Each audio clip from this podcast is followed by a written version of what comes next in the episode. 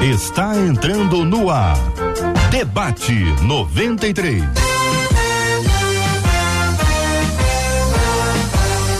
Realização 93 FM. Um oferecimento Pleno News. Notícias de verdade. Apresentação J.R. Vargas. Alô, meu irmão. Alô, minha irmã. Aqui fala J.R. Vargas. Estamos de volta, minha gente. Começando aqui mais uma super edição do nosso debate 93 de hoje. Que a bênção do Senhor repouse sobre a sua vida, sua casa, sua família, sobre todos os seus, em nome de Jesus. Bom dia para os nossos queridos debatedores, Pastor Rômulo Rodrigues. Bom dia. Bom dia, queridos. Bom dia, debatedores. Bom dia, amigos. Que seja uma manhã gostosa e para gente. Doutora Soliana Coelho conosco no debate 93 de hoje. Bom dia, doutora. Bom dia a todos, sempre uma alegria estarmos juntos, que Deus nos abençoe mais um debate. Assim seja, pastor Douglas Guimarães no debate 93 de hoje. Bom dia, pastor. Bom dia, JR, bom dia, Marcela, bom dia, ouvintes. Que essa seja uma manhã abençoada para todos nós. Pastor Gladstone Ladislau no debate 93. Bom dia, pastor. Bom dia, JR, debatedores, doutora Soliana, estou tendo prazer de conhecê-la aqui, Douglas também. Um abraço para vocês aí. Que seja um bom debate pra gente. Que assim seja, minha gente. O debate 93 já está no ar. Estamos aqui em 93,3 FM no rádio. Você participa conosco também pelo nosso site, viu? rádio93.com.br, rádio93.com.br. Você acessa também pelo nosso aplicativo, o app da 93 FM, pela página do Facebook. Atenção, Rádio 93.3 FM, pelo canal do YouTube 93 FM Gospel. E assim nós estamos interagindo. Você pode procurar a gente também nas plataformas de podcast. Onde tem podcast, é só buscar Debate 93 e a gente também vai se encontrar. Marcela Bastos, bom dia. Bom dia, J.R. Vargas, nossos amados debatedores. É bom demais a gente começar a semana e encerrar a semana ao lado de vocês como é maravilhoso a gente ter os nossos ouvintes lá no nosso canal no YouTube. A Kátia Silene disse: Eu sou de Nova Iguaçu, por aqui está chovendo, aqui também, viu, Kátia? Mas eu tô ligadinha no debate 93. E a turma que tá ligada na gente também é Minas Gerais. Minas Gerais JR está em peso. O Rafael Alves, que é de Nova Serrana, ah. tá ligado, falou com a gente pelo YouTube. Legal. A Poliana, que é de Viçosa, tá falando com a gente pelo WhatsApp e tá ligadinha na gente através do nosso app. Então, olha, turma, todo mundo ligado. Salete Cunha no Facebook diz: tô esperando o debate. Seguinte, Salete, espera, acabou, que o debate 93 já começou. É bênção puríssima, minha gente. Muito obrigado por essa audiência maravilhosa. Você que nos acompanha de vários lugares do Brasil e do planeta. Daqui a pouquinho nós vamos mencionar aqui alguns lugares, viu? E alguns nomes. Você pode mandar. Você está acompanhando a gente de onde? Você está acompanhando aqui do Rio? Que bairro que é? Você está acompanhando fora do Rio? Que estado que é? Você está acompanhando fora do Brasil? Que, pla, que, que país que é, minha gente? Assim nós vamos interagindo logo mais aqui no Debate 93, com muita alegria, mencionando o seu nome e uma forma de dizer a você muito obrigado por essa linda e maravilhosa audiência. 93. E aí, minha gente, o que que acontece? Nossos ouvintes perguntam, né? E uma delas diz assim: minha amiga é crítica demais. Ninguém presta. Todos têm algo a esconder e nada nunca está bom. É assim que ela enxerga o mundo e as pessoas à sua volta. Eu confesso que isso tem feito até com que o meu amor por ela esfrie. Como amar alguém que só sabe criticar? Até que ponto temos o direito de criticar as pessoas que vivem de maneira diferente da gente? É possível deixar de ser um crítico ou isso é um hábito? Por outro lado, como ouvir uma crítica com maturidade e sem milindres? Eu quero a sua opinião, sua participação no nosso debate 93 de hoje. Doutora Soliana, quero começar ouvindo a querida irmã. Tem gente que é crítica demais, e isso é uma é uma patologia, isso é uma enfermidade, tem a ver com as emoções, tem a ver com as cobranças. Como é que a gente pode avaliar uma pessoa que, segundo a nossa ouvinte, é crítica demais? Então, a ouvinte, ela usou uma expressão muito interessante para definir essa pessoa, ela diz assim: ela enxerga o mundo e as pessoas à sua volta assim.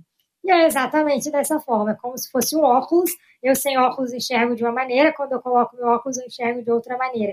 Então, são as lentes que a gente coloca no decorrer da nossa vida e que nos fazem enxergar o mundo à nossa maneira. E a crítica é uma delas. Tem pessoas que estão sempre insatisfeitas e aí, consequentemente, elas sempre vão reclamar, murmurar e criticar os outros e as situações ao seu redor. Então, tem muito a ver com a cognição, com a forma como a gente interpreta as situações ao nosso redor. E no caso da crítica, vai ser sempre de uma forma negativa. Pastor Gladstone, eu quero ouvir também o senhor sobre esse assunto, a partir dessa perspectiva já compartilhada pela querida doutora Soliana. Ela tem, tem razão, é uma perspectiva que a pessoa enxerga e vê problemas em tudo, mas eu acho que a, a gente vai acabar chegando no debate aqui na raiz disso. Essa semana eu estive pregando na igreja, semana passada, aliás, eu estive pregando sobre até o texto bem conhecido de Ezequiel 28, que fala muito sobre orgulho. E normalmente a pessoa crítica, ela tem um, um pouco de orgulho exacerbado, que eu estou sempre certo, eu não erro, eu faço melhor, eu posso fazer isso de uma maneira diferente, melhor do que está sendo feita. Ela sempre tem um ponto para colocar. Então ela tem uma insatisfação, uma, uma, uma visão pessimista da coisa, que também faz parte disso, né, da pessoa crítica, e que pode ser trabalhado isso? Pode, agora a pessoa tem que querer. O grande problema da pessoa, tanto orgulhosa quanto a crítica, é que ela não se enxerga assim. A ótica dela serve muito para fora, mas não para ela mesma.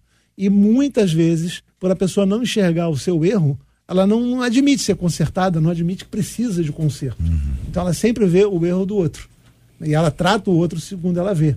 Ela acha que, como disse, né, que alguém, o pessoal tem sempre escondendo alguma coisa dela, tem sempre alguma coisa contra ela, tá sempre com algum problema. Isso é, é muito ruim até conviver com uma pessoa assim. Pastor Rômulo, e a sua opinião?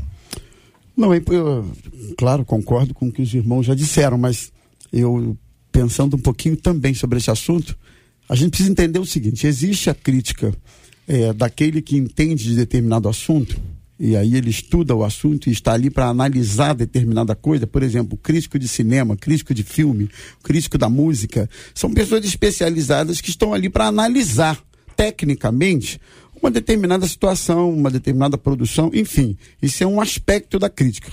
Existe a crítica daquele que não agrega não acrescenta, que na verdade só sabe apontar erros ou dificuldades ou imperfeições das pessoas. Né? Nesse sentido, eu costumo separar o senso crítico.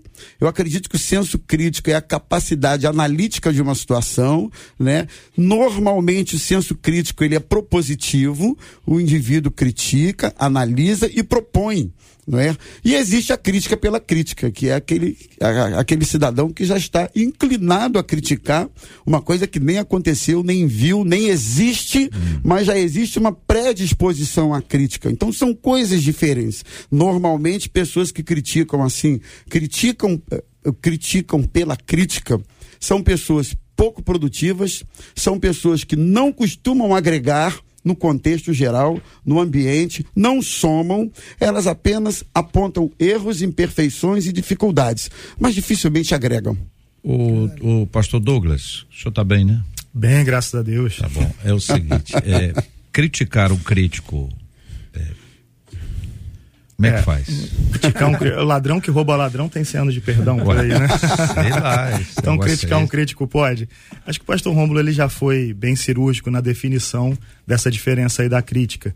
E pelo que a ouvinte mandou, essa aqui é a crítica pela crítica mesmo. É a é. crítica da reclamação, é a murmuração. É, a gente sabe que as pessoas tendem a projetar nos outros aquilo que é um problema delas mesmas. Né? Minha grande amiga, é, pastora Zélia, sempre fala, ela é uma psicóloga excepcional e ela sempre fala isso. Quando a gente começa a ver problema demais no outro, talvez aquilo esteja em nós mesmos. E o crítico, pela crítica, esse crítico que está descrito aqui pela nossa ouvinte, é aquela pessoa que ela assume a posição de crítica porque ela acha que está certa. Ela acha que tem as respostas, ela acha que pode mudar tudo. Ou porque simplesmente ela se viciou na crítica. Porque a crítica faz ela sair do estado do fracasso leva ela para uma posição onde ela acha que tem um controle.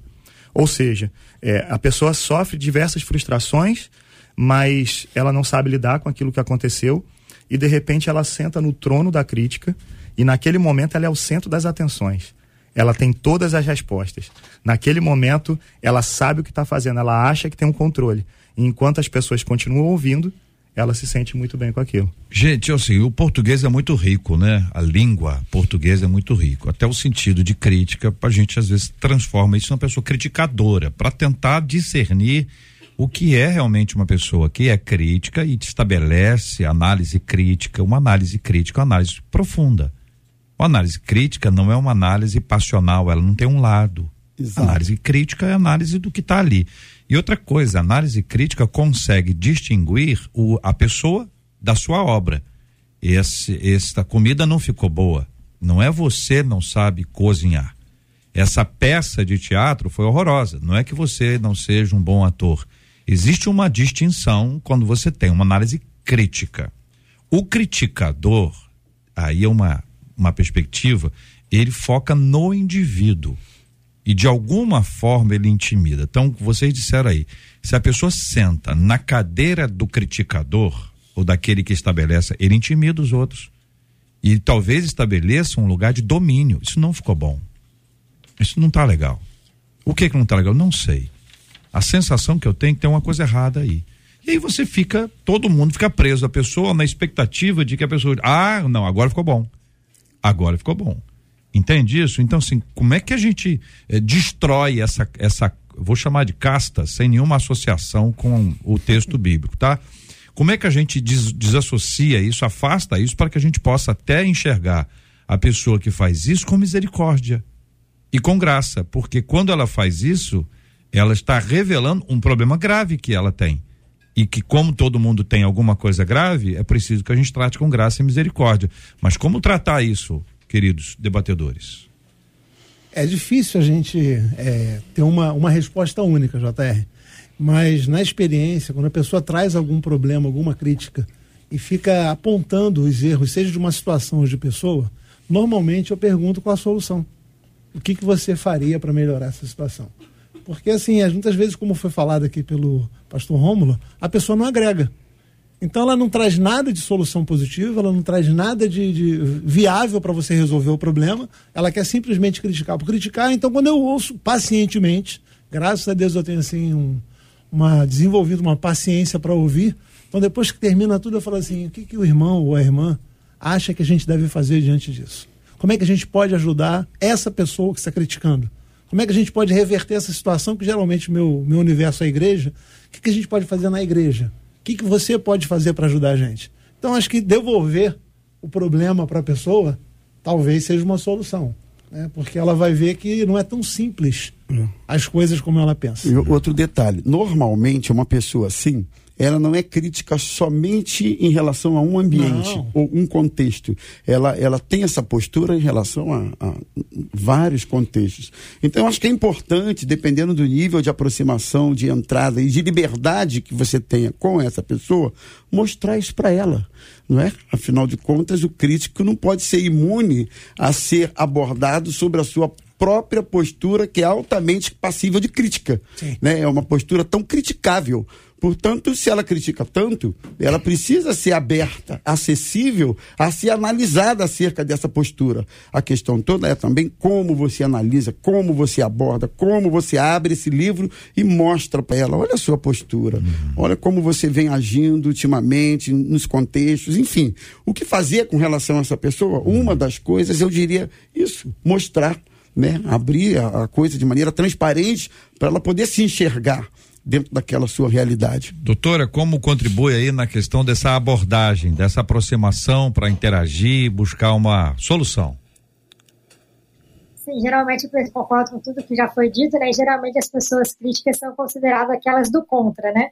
Ah, vamos fazer sábado. Ah, não, sábado ninguém pode, é possível. Ah, é domingo. Não, domingo não tem como. E meio de semana, não, é todo mundo trabalho, então nunca dá, nunca pode é, ver tudo como impossível, né? É sempre impossível qualquer ideia que o outro sugira. Né? Então é importante essa, tentar essa abordagem, mas é, a ouvinte ela fala né, sobre o ah, meu amor está esfriando, então acaba afetando as relações.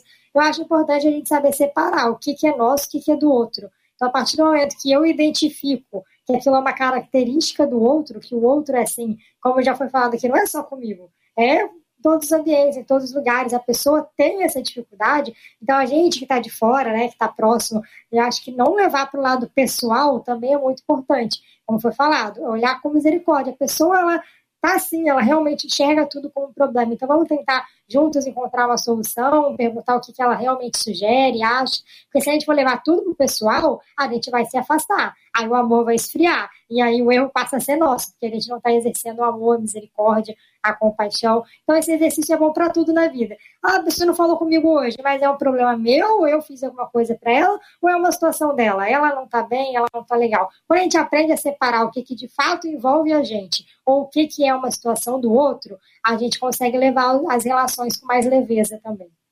E aí, pastor Douglas? É, a, a crítica ela anda de mão dada com a murmuração. Então, pega esse combo e vê como é que vai ser a situação dessa pessoa. Essa pessoa vai se tornar um chato ou uma chata que ninguém aguenta. A própria ouvinte manda aqui essa pergunta dizendo assim, como é que faz para amar uma pessoa dessa, né? Que dificuldade. E aqui o nosso objetivo é tentar ajudar esse tipo de pessoa, porque quando você tem alguém muito chato perto de você, é, a tendência é você se afastar. Mas no caso da ouvinte é uma irmã. E a gente tem pessoas assim no nosso meio. Talvez nós sejamos os, os murmuradores, os críticos. E como é que a gente faz para lidar? Eu, eu costumo fazer o seguinte: quando eu estou diante de alguém, a pessoa começa a reclamar demais, eu repito a pergunta para a pessoa. Às vezes o que o crítico precisa é se escutar, porque na ânsia de falar ele não se ouve. Então, vamos lá, o cara chega e fala assim: "Não, porque eu estou insatisfeito, porque o pastor é muito injusto". Né? E eu como pastor auxiliar tenho essa essa reclamação constante aí. Eu pego e eu repito a pergunta. Então você acha, você está me dizendo que o pastor é muito injusto? Aí a pessoa ouve aquilo. Ela já toma um susto com o que ela ouviu. Mas se ela insistir, eu vou falar assim, então me dá um exemplo do disso. Então, é, é fazer o crítico pensar no que ele está dizendo. Confrontar ele com o próprio pensamento. Eu acho que esse é o, é o primeiro caminho, é a melhor maneira de fazer ele tomar consciência. Porque a partir da consciência é que vai vir esse processo de cura na vida do crítico. Dizem que há uma cidade próxima nossa cujo nome é Chatópolis. Entendeu, pastor Rômulo? Chatópolis. E dizem que em Chatópolis tem muito crítico. Diz que cada rua ali, rapaz, e, e um detalhe, lá em Chatópolis, é um criticando o outro. Pai, não sobra um. Tem gente que nasce lá e vai para outros lugares. Né? É, migra. é, migra. Eles, eles, migram, mas sempre voltam. Sempre voltam, porque senão eles perdem o sotaque. Perde a origem. Ele não pode ficar sem. Então ele, ele sai, depois ele volta, sai, depois ele volta, sai, depois ele volta. Fala aí, Marcela. Moravam em Chatópolis e foram transformados. É o caso de uma ah, das nossas ouvintes. Ela disse assim: eu era assim, é? mas percebi que estava passando do ponto, pedi ajuda a Deus. Amém. Ele me ensinou e eu fui sendo transformada. Hum. Agora, também tem um vídeo que tem muitas amigas que moram em Chatópolis. É. Ela disse aqui, a Edna, eu tenho amigas assim, é impressionante. Hum. Elas são apenas as certas, hum. só o que elas fazem é bom hum. e nada do que a gente faz presta. Mas, Mas ela, deixa eu entender ela tem várias amigas, várias amigas assim. que moram em Chatópolis. É, é. ela tem ela várias tem. amigas. Tem. Tá. Tem. Entendeu? um dos nossos ouvintes pelo Facebook disse crítica construtiva, crítica destrutiva. Eu acho que a gente tem que avaliar o caráter daqueles que é. possuem esse senso, pensando qual a finalidade da crítica. E um ouvinte, pelo WhatsApp, disse assim: meu pai é exatamente essa pessoa. Ele é muito difícil de conviver. Para ele ninguém presta. Ele arruma defeito em tudo. Até que, alguns anos atrás, hum. descobrimos que ele teve um filho escondido. Isso foi há 19 anos. A gente só descobriu 19 anos depois. Todos os domingos que ele dizia que ia ver a minha avó, hum. na verdade ele estava indo ver o filho. Para mim, uma pessoa que vê o defeito em tudo está tentando esconder os próprios erros, assim como o meu pai Aí ela segue. O nosso irmão, o rapaz, é ótimo. Passamos a conviver com ele. Mas o meu pai, além de não admitir que errou, continua criticando e julgando todo mundo, disse essa ouvinte pelo WhatsApp. Muito bem, vamos tratar sobre isso, porque é, nem, não é uma regra, né, pastor Gladstone? A, a pessoa está escondendo alguma coisa e é crítica porque é crítica porque está escondendo alguma coisa. Não tem essa lógica sem mas assim, é, boa parte é isso mesmo. Eu acho que não, não necessariamente. Não necessariamente. A pessoa está escondendo alguma coisa, por isso ela é crítica. Pode ser que ela passe a criticar e acusar para tirar um pouco o foco dela, como se fosse uma cortina de fumaça. Pode ser, mas normalmente não, não, não é verdade. A pessoa normalmente, na minha opinião, ela aponta essas falhas, tem um ponto de vista negativo, é pessimista, talvez porque ela tenha realmente queira um lugar de fala e queira assim apontar os erros, se achando melhor, o que pode fazer coisa melhor. O grande problema é que assim, a gente está numa mesa com pastores, psicólogos e tal, e a gente já tem um pouquinho de. É, já é escaldado quanto a isso. Quando a uhum. pessoa vem criticar alguma coisa, a gente normalmente já sabe como fazer. O grande problema é quando esse crítico ele está falando para um público que não é um público de pastores, mas está falando talvez no seio da igreja, ou com, uh, no trabalho, ou no, na família, com pessoas que vão dar ouvido. Isso é extremamente contagioso. As pessoas já começam a olhar para aquele ponto de maneira diferente. Então eu não acredito que sempre ela está escondendo alguma coisa, mas sempre ela se acha melhor do que os outros. Isso é uma coisa quase que inevitável. Ela tem a solução, faria diferente e consertaria o mundo se dependesse só dela. Mas ninguém ouve ela, né? tem até um pouco de vitimização, né? É, eu sei a solução, mas ninguém me ouve. Isso aí é, é, é, extremamente contagioso, é muito próximo da murmuração, como disse o pastor Douglas. Eu costumo dizer que quando a gente é, convive com essas situações, eu acho que existem algumas perguntas que podem nos ajudar a analisar a legitimidade de uma crítica, o valor dela ou não para aquele contexto. Por exemplo, analise quem está criticando. Quem está criticando conhece o que está falando?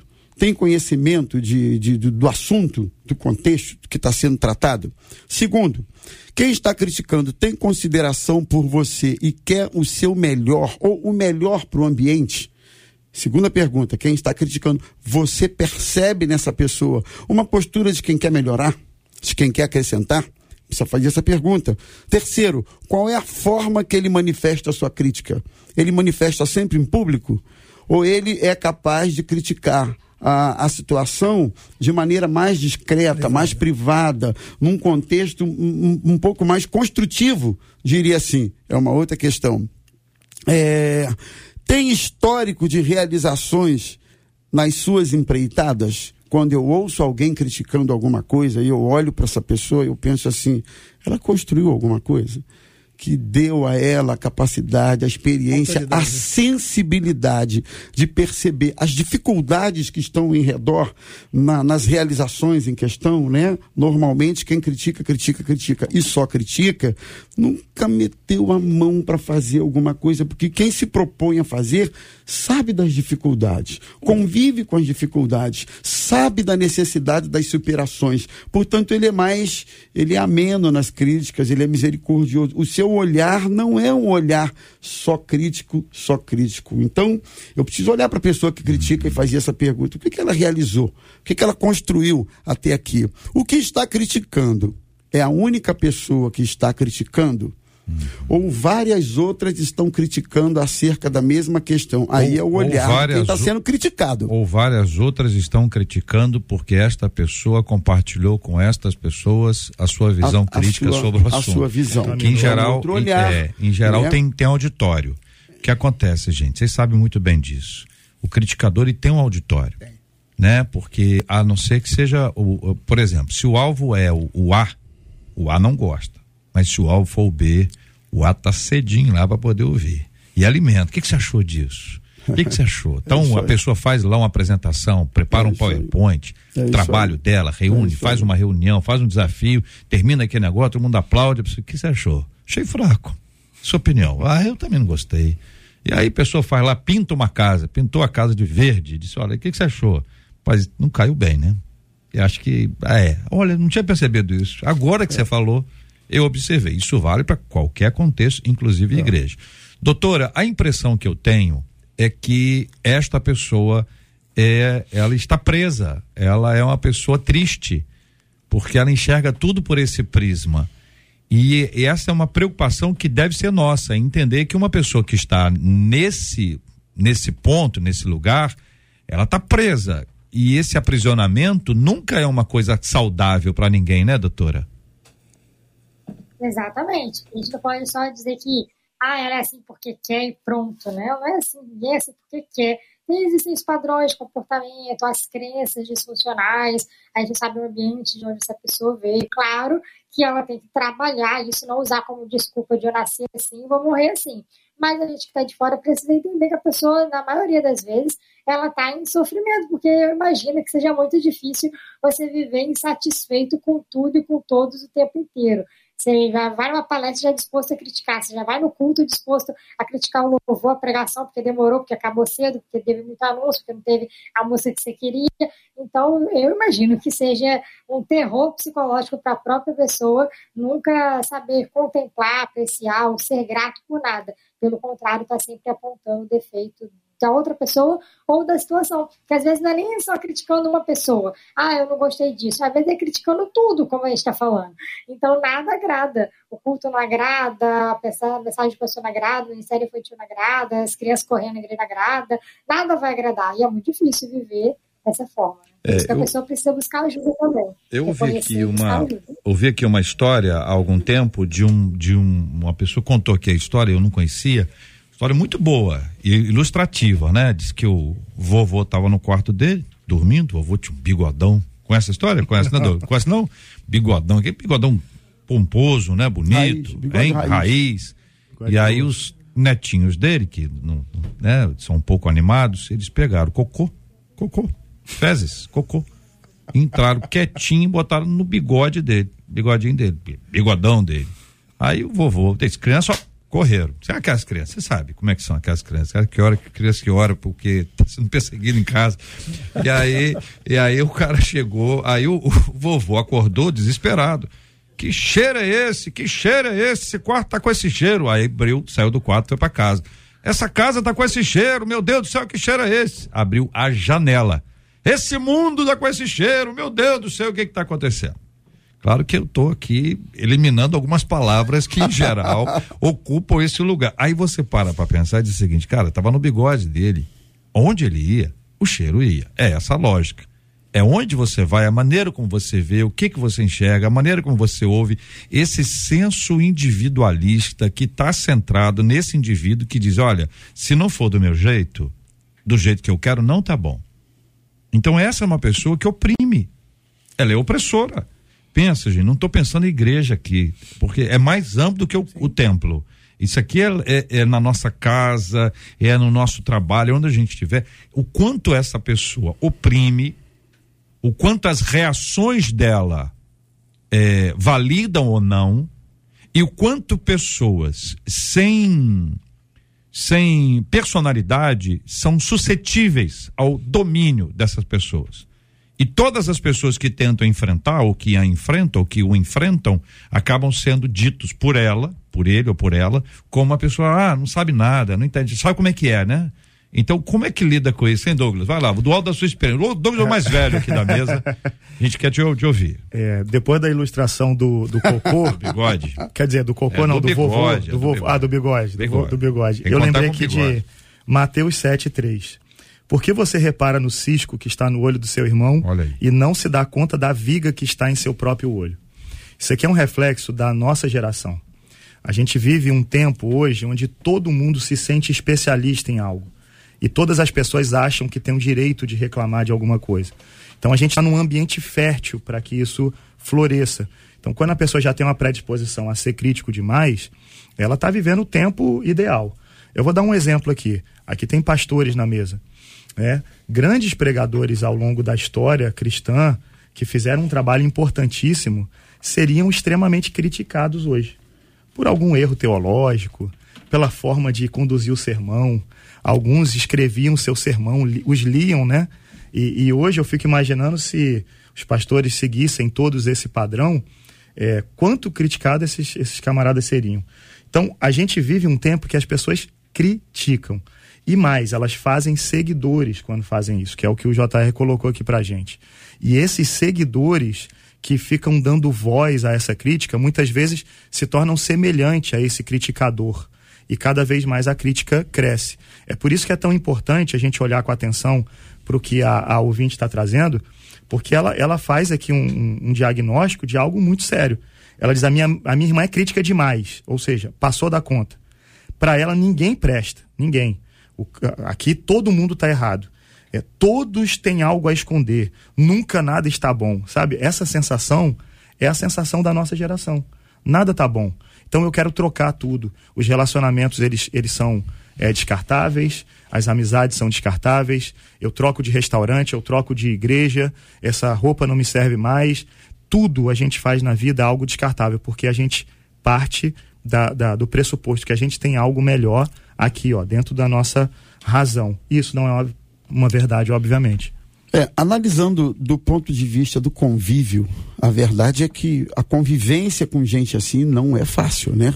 Uma coisa é você ter alguém é, com quem você convi, é, com quem você está eventualmente de maneira ocasional, outra coisa é alguém do seu convívio né, ou dentro da família, ou no trabalho, alguém com quem você está convivendo ali diariamente. E depois, a pessoa, quando ela acaba sendo preterida por aqueles que estão ao seu redor, ela ainda tem a capacidade de se vitimizar. Né? Ela, ela não só não reconhece a sua postura como inconveniente, chata, tá, tá, tá, como se vitimiza. Ninguém me escuta, ninguém me compreende, ninguém me ouve. Eu soube recentemente por um conhecido muito próximo a mim o seguinte: ele trabalha numa empresa e ele disse para mim: Olha, mano, é, eu, eu tinha lá um companheiro, funcionário da empresa, bom. O cara era, batia lá as cotas, as metas, era um excelente funcionário, inclusive crente. Né? Só que ele tinha um problema. Ele criticava tudo, ele falava de um para o outro, criticava esse para aquele, aquele para aquele outro. Não demorou muito, o grupo, a equipe, meio corporativo, começou a perceber essa postura dele. Com todas as qualidades técnicas que ele possuía em relação ao que ele fazia, ele acabou sendo demitido. E qual foi a justificativa da demissão? É, não se enquadra no perfil da empresa, essa coisa toda, e porque a empresa tem como critério que alguém que tem esse tipo de postura não serve para trabalhar em equipe. Olha aqui. Afeto né? É, é, o mesmo princípio da, da, da, da, do que a Bíblia diz, que o Senhor abomina, o que semeia contenda entre os irmãos. Então, de alguma maneira, é uma postura sempre tóxica, sempre ruim. E, e a pessoa acaba sendo alguém assim, e preterida do ambiente, né? Ou no ambiente. Jota, é interessante, né, que essa pessoa, a gente foi falado aqui que ela é insatisfeita, é uma pessoa porque ela precisa do erro. Ela precisa do erro para ela acertar. Ela precisa que as pessoas errem alguma coisa para ela aparecer, para ela falar, para ela verbalizar o que ela ganhar atenção, ganhar lugar de palco. Então ela precisa sempre do erro e parece que ela cata o erro, até onde não tem erro. Então é uma necessidade que a pessoa tem. Ao passo que se a gente for pensar na historinha contada aqui do bigode do vovô, que o vovô é que estava com cheiro, não era o mundo que estava com cheiro, e usando o texto que o Douglas colocou de Mateus capítulo 7, muitas vezes esse texto é olhado para as pessoas de uma maneira é, na minha opinião, equivocada, que no sentido de que não julgueis, não criticar. Mas quando a gente vai ver o texto todo, além da parte que foi lida aqui, ele coloca lá hipócrita. Por que você então não conserta a tua vida, tira do teu olho para consertar o teu irmão? A crítica, ela precisa ter o lugar dela, até para ajudar o irmão que está errando. Agora, como oferecer essa crítica é que é, essa é o X da questão.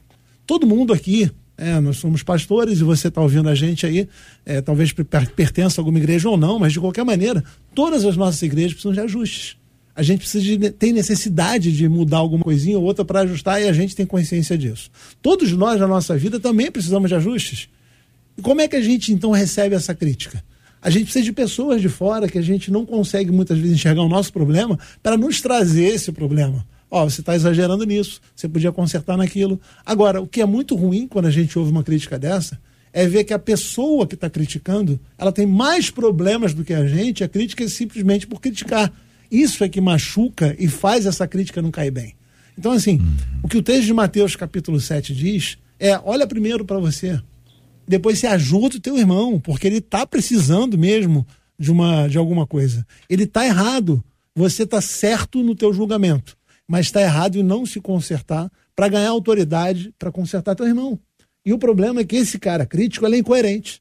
É o bigode do vovô. Ele acha que o problema está no mundo e não nele. Ele é um insatisfeito. E talvez a raiz disso aí, a, a, a, nossa psicóloga de plantão aí pode ajudar a gente melhor, tem uma raiz, por que, que a pessoa age assim? Normalmente, ela tem na vida o que ela não quer e não consegue se livrar, ou ela não tem o que ela quer e não consegue alcançar. De maneira que ela é insatisfeita eternamente. Então ela quer que todo mundo fique insatisfeito e aponta aí uma metralhadora giratória para criticar todo mundo. Ela é, é nocivo isso. É, é eu, eu, eu, lembrei assim: o, o maior algoz e a maior vítima de uma pessoa dessa não é o grupo, é ela mesma. Sim. Ela é a maior algoz de si mesma e é a maior vítima de si mesma.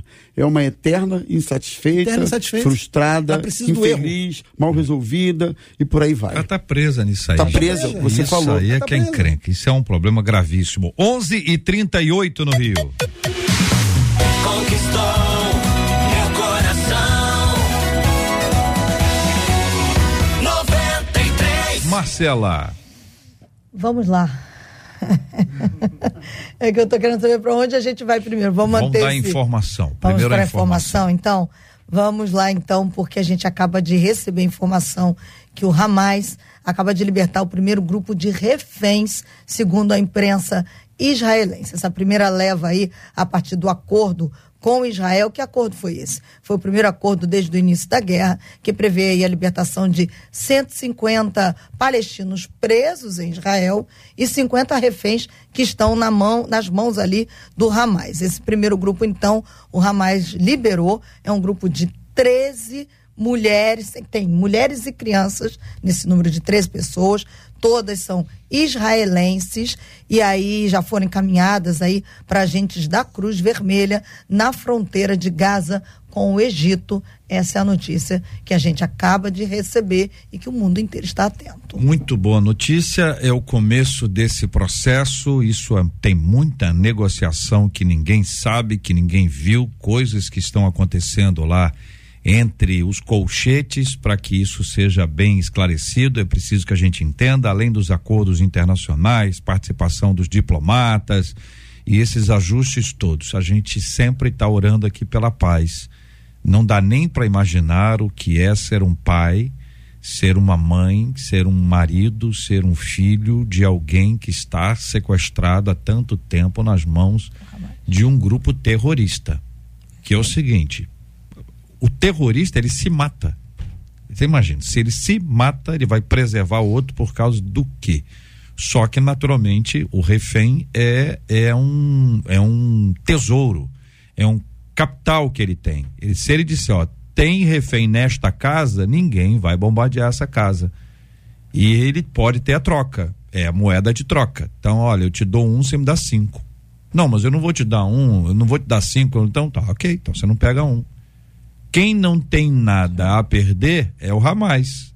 Israel tem. Então, numa negociação com quem não aprecia a própria vida, com quem usa o outro como moeda de troca e com quem não tem nada a perder, que negociação é essa?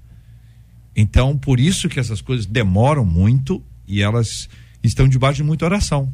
O povo de Deus tem orado no mundo Sim. inteiro. Que isso é importante que a gente considere, porque no final Vão, vai aparecer alguém, ó, oh, fulano, diplomata, uma sal de palmas, maravilhoso, o grupo tal. E é, é isso mesmo que acontece. O ser humano tende a aplaudir o próprio ser humano.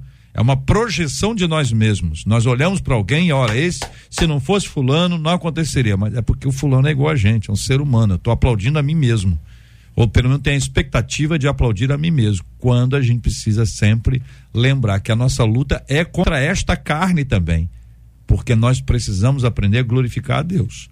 Quando nós glorificamos a Deus, não é que a gente está subestimando a importância do ser humano, não. Mas é cada coisa no seu devido lugar. Senão a gente se perde no processo e começa a ter uma vida ainda mais egoísta.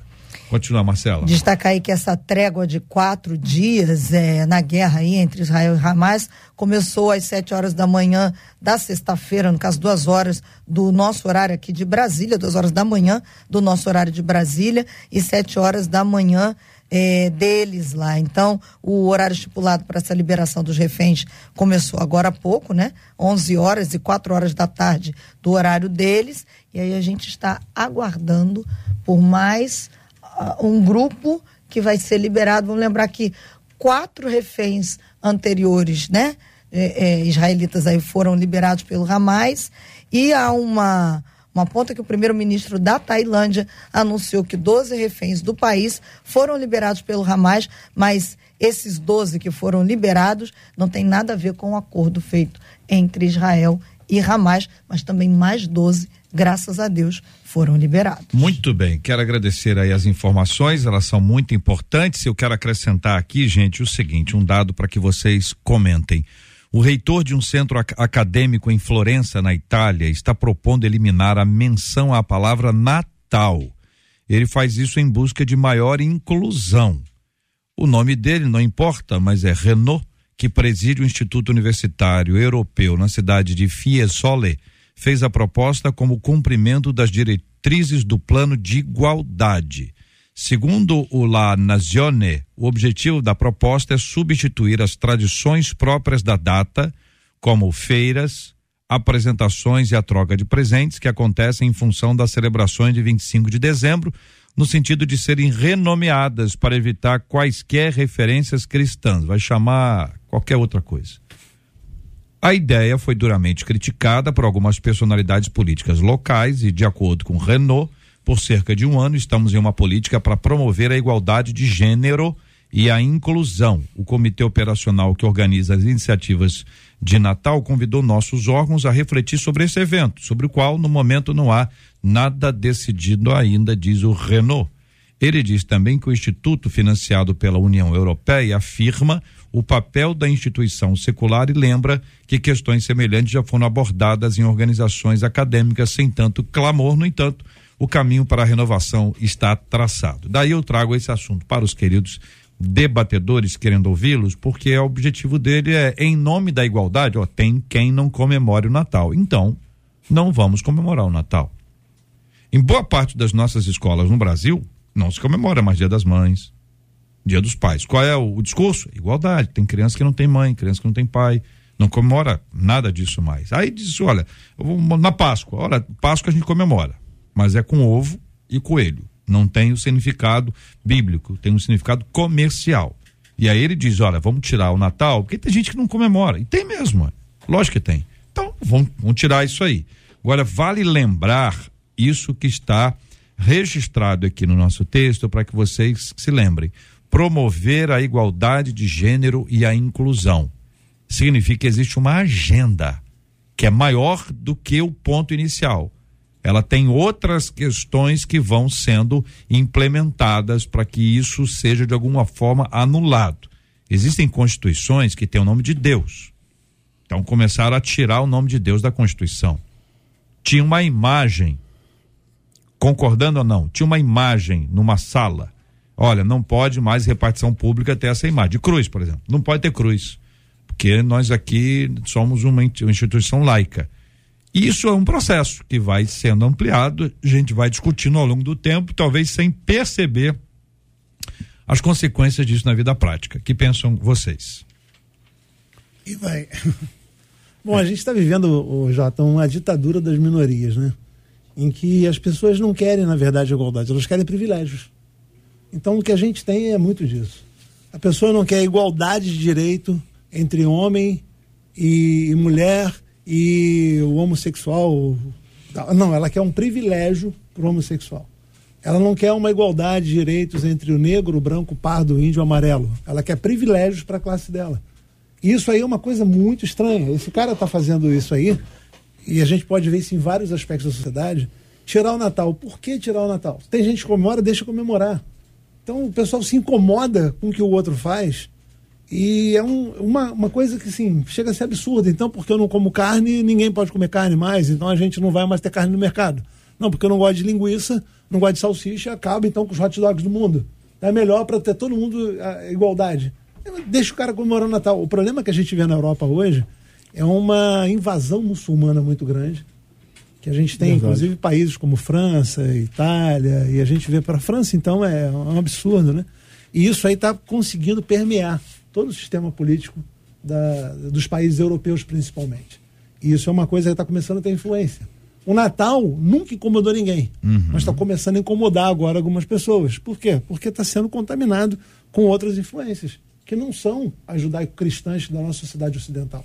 Então, eu respeito a sociedade oriental, mas assim, eu sou contra você começar a ter restrições para não incomodar o outro. Você gosta de ouvir música clássica? Eu não gosto, mas você pode ouvir sua música clássica. Você não quer uma igualdade de direitos, você quer um privilégio. A música clássica tem que tocar agora na Rádio 93 FM. Por, quê? Para ter igualdade, para todo mundo poder ouvir. Não, a gente gosta de gospel aqui. Então a gente vai ouvir gospel. Ah, mas não pode, tem que ter igualdade de direitos para o cara ouvir a música clássica dele. Ele bota lá no, no Spotify dele da vida lá e ouve. Então, a gente vive hoje uma ditadura das minorias, em que não se busca igualdade, se busca privilégios. Inclusive, é uma, é uma própria contradição à liberdade que eles tanto pregam, né? Sim. Que eles tanto pronunciam. Que liberdade é essa? E outra coisa, imagina se tudo que é prática que vem de minorias, você querer, querer legitimar agora. Né? Existem N práticas que a gente sabe que acontecem por aí e que acontecem por parte de minorias. Imagina você legalizar. Imagina você legalizar certas coisas que uh, são repugnáveis, não só do ponto de vista bíblico, mas de outros pontos de vista. Não tem condição. É uma sociedade que auto se destrói se você partir por, essa, por esse princípio. Então, uhum. é torcer e orar para que isso não prospere lá por parte desse reitor. Vou dar, vou dar, um exemplo já dos números estatísticos. Né? Eu estou fazendo um trabalho e nesse trabalho eu vi que de 2018 até meados de 2022, pela Associação de Cartórios que registram pessoas, nascimento de pessoas, 498, 489 mil crianças nasceram sem o nome do pai. Foram registradas sem o nome do pai. Dá uma média de 100 mil por, por ano, vamos dizer assim, no Brasil isso, isso é dado real do Brasil. Então tem 100 mil crianças que não têm o pai. Tem um outro tanto aí também que estão no segundo casamento, tem um outro tanto que o pai faleceu, tem um outro tanto aí, pequeno até, que podem ser é, de casal homoafetivos, tudo bem. Agora, a grande maioria tem o seu pai e gosta de comemorar com seu pai. Então, por que não levar o pai na festa lá e o pai vai lá assistir o filho se apresentando, ou a mãe assistir o filho se apresentando? Por que tirar esse privilégio? Por que tirar o Natal da, das comemorações que a gente tem, que é uma coisa tradicional, que as crianças vêm tudo quanto é canto? Não, agora vamos tirar tudo porque ah. alguns não comemoram. Aí é estranho, como disse o, o pastor Romulo. Se, se igualdade é tirar a, a, comemoração do outro, por que não então cancelar o, o, dia do orgulho gay, né? Aí fica tudo igual. É. É. é exatamente. Porque é para lá, é para cá. Tem exagero. Você lembra quando alguém quis colocar o dia do padroeiro, né? É, Jesus, o dia do padroeiro, o dia do padroeiro do Brasil, padroeiro, entendeu? Jesus. Fica uns negócios, você sabe assim, gente, não é isso, não é por aí tem que ter equilíbrio. A gente precisa saber equilibrar por todos os lados. Doutora Soliana. Não estamos, não estamos ouvindo. Agora sim, professora. doutora, por gentileza, pode recomeçar. Vocês estão, né, nós estamos vivendo numa geração tão tudo isso aí que todos vocês falaram, que daqui a pouco a gente não vai poder nem sorrir mais, porque vai ser o preconceito contra os banguelos, né? Então, tá ficando difícil. A gente não pode fazer nada porque afeta alguém, ofende alguém. Então eu sempre brinco, né? Vou proibir das igrejas cantarem louvores que fala vou erguer minha mão, minha mão em direção ao céu, quando eu não tenho braço, então ninguém pode erguer a mão, ninguém pode cantar que tem que erguer a mão, preconceito contra a minha pessoa que eu tenho. Não existe isso. Na lógica, não existe isso. Mas como a gente está caminhando para esse tempo aí onde a lógica não vai mais fazer tanto sentido assim, a gente tem que se preparar, porque realmente sorrir vai começar a ofender aqueles que não têm dentes a partir de agora. E essa é a nossa realidade atual, infelizmente. Boa palavra, querida doutora Soliana. Marcela, são 11 horas e 51 minutos. Eu vou mandar um abraço aqui pro meu querido André, tá acompanhando a gente agora aqui na 93. Muito obrigado, querido André, da Somos Dom Confecções, sempre muito criativo e muito participativo e tá ouvindo a 93. Privilégio nosso, André. Aquele abraço, querido. Deus te abençoe. E aí, Marcelo, e o pessoal de Chatópolis? Tem muita gente aí? Gente que está em Chatópolis, já esteve, já morou lá? Gente que esteve em Chatópolis e ah. disse o seguinte: essa coisa da crítica, diz uma das nossas ouvintes, parece que pega, né? É? Parece que andar com pessoas críticas nos torna críticos também. Hum. Eu tinha uma colega que nada estava bom tudo era ruim, é. sempre falando mal, hum. reclamando. E aí eu comecei a perceber que eu estava entrando na mesma. Contagia. E aí fui me afastando. Hum. Tem gente que sofre, né? Tem uma das nossas ouvintes que contou aqui o seguinte: ela é casada, o marido dela é extremamente crítico, mas é extremamente crítico com o filho deles. E aí ele, ela disse o seguinte: o meu filho chega para o meu marido, pai, né? E fala sobre alguma coisa que pretende fazer na vida. E o pai critica. Oh. Diz que só não critica os filhos de fora. Os filhos dos outros são sempre melhores do que o próprio filho. Aí essa ouvinte diz assim: fica uma coisa muito complicada, porque o nosso filho já não quer nem levar mais nada para o nosso marido, para o nosso marido, para o pai dele, meu marido, para o pai dele, porque acha que ele nunca vai ser aceito. Agora tem uma outra ouvinte, estou até Isso é procurando é complicado, aqui. porque é o seguinte, na lógica do raciocínio, com muito respeito, é o filho do vizinho não tem a minha influência. A minha influência está no meu filho. Então, se o filho do vizinho é melhor do que o meu filho, é sinal de que o vizinho é melhor do que eu. Então a pessoa até para fazer crítica sobre o filho, para valorizar o filho dos outros, tem que pensar. É como aquele menino. O pai disse para ele assim: "Você é muito mal educado". E ele respondeu: "É verdade". Só isso. É, quem educou? Quem educou foi o pai, né? Então, tô botando os pais aqui, vocês três estão na minha frente e, e excetuando as meninas que estão nos acompanhando. Diga aí, Marcela. Uma das nossas ouvintes disse assim: Bom, eu acho que eu sou um pouquinho de Chatópolis. Olha aí. Mas sou de Chatópolis um pouquinho, é alertando alguns sobre ter uma vida correta diante de Deus. E aí diz ela: reconheço que aí pode ser que eu seja apontada como crítica e chata. Aí, pastores, depende onde é que a pessoa mora, né? Se ela mora na periferia, já sa saindo né, de, de Chatópolis, que às vezes a pessoa está na saída já, tipo, eh, mora só ao redor, né? Agora, se morar no, no centro, centro, De, de Chatópolis, aí é mais complicado, hein, pastor Rômulo? Complicadíssimo, mano. é isso mesmo. É, muito bem. Aqui a pergunta que eu faço ao final é como amar alguém desse jeitinho? Nós demos várias direções aqui para mudança, reconhecimento, transformação. A pessoa é assim, ela não mudou ainda, ela é desse jeitinho que está aí. Como é que a gente faz? Com amor. Hum. Com amor, só com amor. É, foi dito ali que a Marcela leu ali que uma ouvinte tem, tinha uma amiga muito chata e ela disse: Eu fui me afastando. A ouvinte que mandou a pergunta hoje diz que é a irmã dela e não tem como se afastar da irmã. Né? É, como é que a gente resolve? Com amor o amor, ele não é uma resposta a algo bom que fizeram pra gente. A gente ama, a gente investe, a gente acredita, a gente continua perdoando e a gente continua ajudando essa pessoa a sair desse estado da crítica. É, sem o amor, nada seria possível. Jesus deu esse novo mandamento, né? Amem-se uns aos outros como eu vos amei. Sem desistir, indo em frente, mesmo que a pessoa more no centro de Chatópolis, tem que ser alvo do nosso amor.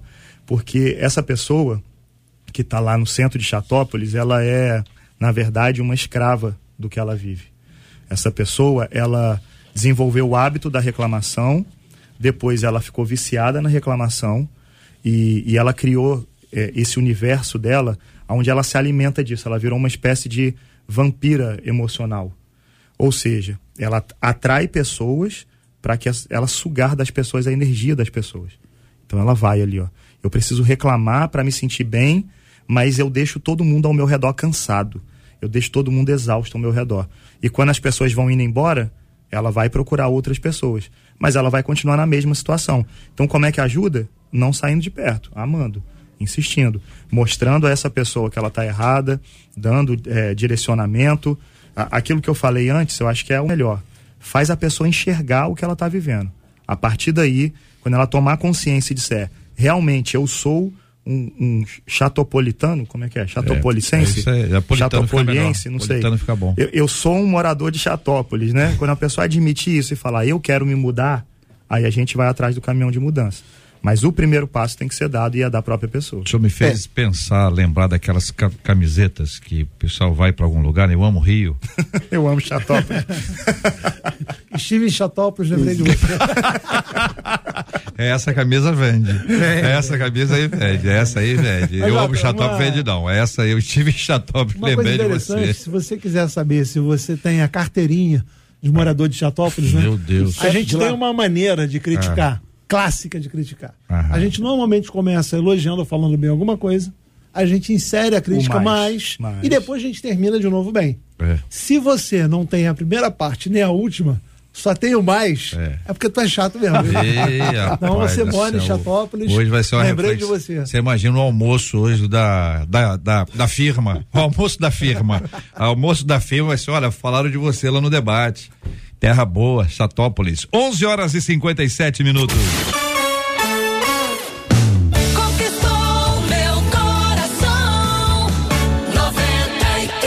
Marcela? Não vamos a Chatópolis, não, mas vamos a alguns lugares que os nossos ouvintes ah, é estão é pra nos dar agora? Então, é. vinheta.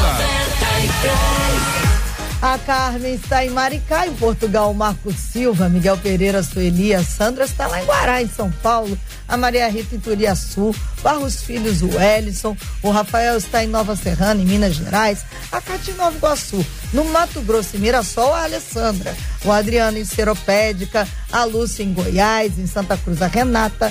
A Eliana em Brasília. Rosilda em Cachoeira de Macacu e o Debate 93 está em todo lugar. Muito obrigado, gente, por essa audiência maravilhosa, seja aqui no rádio 93,3, audiência pelo aplicativo, pelo site, pela página do Facebook, canal do YouTube e todas as plataformas de podcast. Muito obrigado pela sua linda audiência ao Debate 93, sempre um privilégio estar com você. É 93. Uma de nossas queridas ouvintes diz o seguinte: confesso que eu sou muito sensível, sabe, gente? Eu às vezes eu choro até demais. O problema é que qualquer acontecimento acaba me afetando muito, me jogando para baixo e me arrancando a coragem. Eu sei que vivemos um tempo em que muito se fala sobre coragem, perseverança, mas o que fazer quando não alcançamos esse lugar? Como administrar as emoções de maneira que elas não me joguem na lona?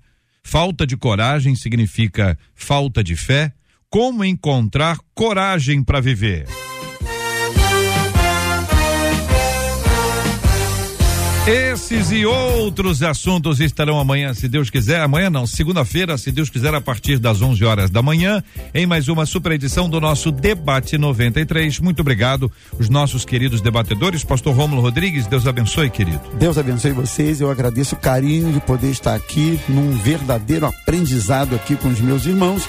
E eu quero mandar um abraço muito especial para um amigo querido, que é o Joselito mais conhecido como Joselito do Sazi. Deus abençoe, ele está ligadinho aqui no nosso debate 93. Deus abençoe a todos, um beijo e até a próxima, se Deus quiser. Doutora Soliana Coelho, muito obrigado. Deus abençoe, querida irmã. Muito obrigada a todos e que Deus nos livre de chatópolis. É isso aí, palavra boa. Pastor Douglas Guimarães, obrigado, Pastor Douglas. Ah, eu que agradeço, que tempo gostoso, passou até rápido, né? Obrigado a todos os colegas aí, foi um prazer estar com vocês, obrigado aos ouvintes. Espero que em breve a gente se reencontre. Pastor Gladstone Ladislau, muito obrigado, querido. Prazer estar aqui com vocês. Deixar um abraço aí para minha esposa Alessandra, meu filho Gabriel, o pessoal lá de Cabo Sul, família Boa Ventura, o pessoal da Ilânia, das Ilãs lá, queridos, o pessoal do Panorama Bíblico lá que está estudando e está ouvindo aí também o debate. Seja assim uma tarde abençoada para vocês. Amém. Marcela Bastos, obrigado. Olha aqui, vamos agradecer os nossos ouvintes, JR. Muita gente hum. perguntando onde pode ver e rever aqui Nossa, o debate. achei que era onde fica Chatópolis. Eu fiquei preocupado. Não, tem gente aqui dizendo, eu tô é. amando esse debate com Chatópolis. Chatópolis, cuidado com Chatópolis. E uma das nossas ouvintes, inclusive, reconhecendo, dizendo, eu tô amando hum. esse debate porque eu luto pra não ser assim. É isso e aí. aí, alguns deles perguntando, debate 93, a partir de agora, já fica disponível ali no nosso canal do YouTube. Você pode ver, rever, compartilhar mas na próxima segunda-feira, a graça do nosso Deus, se assim nos permitir, nós estamos juntos aqui novamente ao vivo no Debate 93. Vamos orar juntos, queridos. Vamos colocar estes assuntos diante de Deus em oração. Vamos nos lembrar dos enfermos, orando pela cura dos enfermos, consola os corações enlutados, pediu o pastor Gladson para orar conosco e vamos nos lembrar desse dessa luta que às vezes a pessoa tem com ela mesma querendo encontrar uma solução, mas tem uma visão muito negativa sobre tudo. Também aquelas pessoas que são obrigadas a conviver. e o quanto nós precisamos amar, independentemente do que a pessoa é, assim como nós somos amados por Deus. Vamos orar. Senhor, muito obrigado pela chance da gente estar juntos aqui, falar de um assunto tão importante e que dói. Da gente falar sobre nós, sobre nossos erros, sobre pessoas que são queridas e pedimos então que tu nos dê o discernimento de como agir em relação a nós e também a elas. Se nós nos reconhecemos nesse debate, Senhor, que a gente possa seguir o conselho do apóstolo Paulo lá em Romanos 14, que a gente pare de criticar uns aos outros e que a gente possa ter então um entendimento de olhar para a nossa vida corrigir os nossos erros e com amor tentar ajudar os irmãos. Se a gente convive com essas pessoas, Deus dá-nos a paciência necessária para dar o suporte a elas e até para suportar mesmo, entendendo que é uma missão que foi dada por Ti. Queremos orar, Senhor, pelas nossas igrejas, queremos orar pelos pastores que estão nos ouvindo agora. Fortalece o ministério de cada um deles, blinda eles dessas críticas que machucam os corações. Queremos te pedir, Senhor, pela paz em Israel, Senhor, que haja paz em Jerusalém, que haja paz no Rio de Janeiro também. Queremos pedir por aqueles que estão ouvindo e estão no hospital agora, Senhor.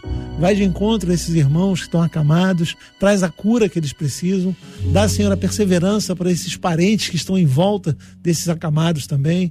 Vai dentro dos presídios também, Senhor, e ouve esses irmãos nossos que estão pagando pelos seus delitos, mas que em breve vão estar de volta na sociedade, que eles tenham, ser uma perspectiva nova de vida também. Ajuda-nos, ó Deus, a entender a tua vontade para nossa vida. Dá-nos um final de tarde, um final de semana na tua presença agradável, em nome de Jesus. Amém, Senhor. Que Deus te abençoe.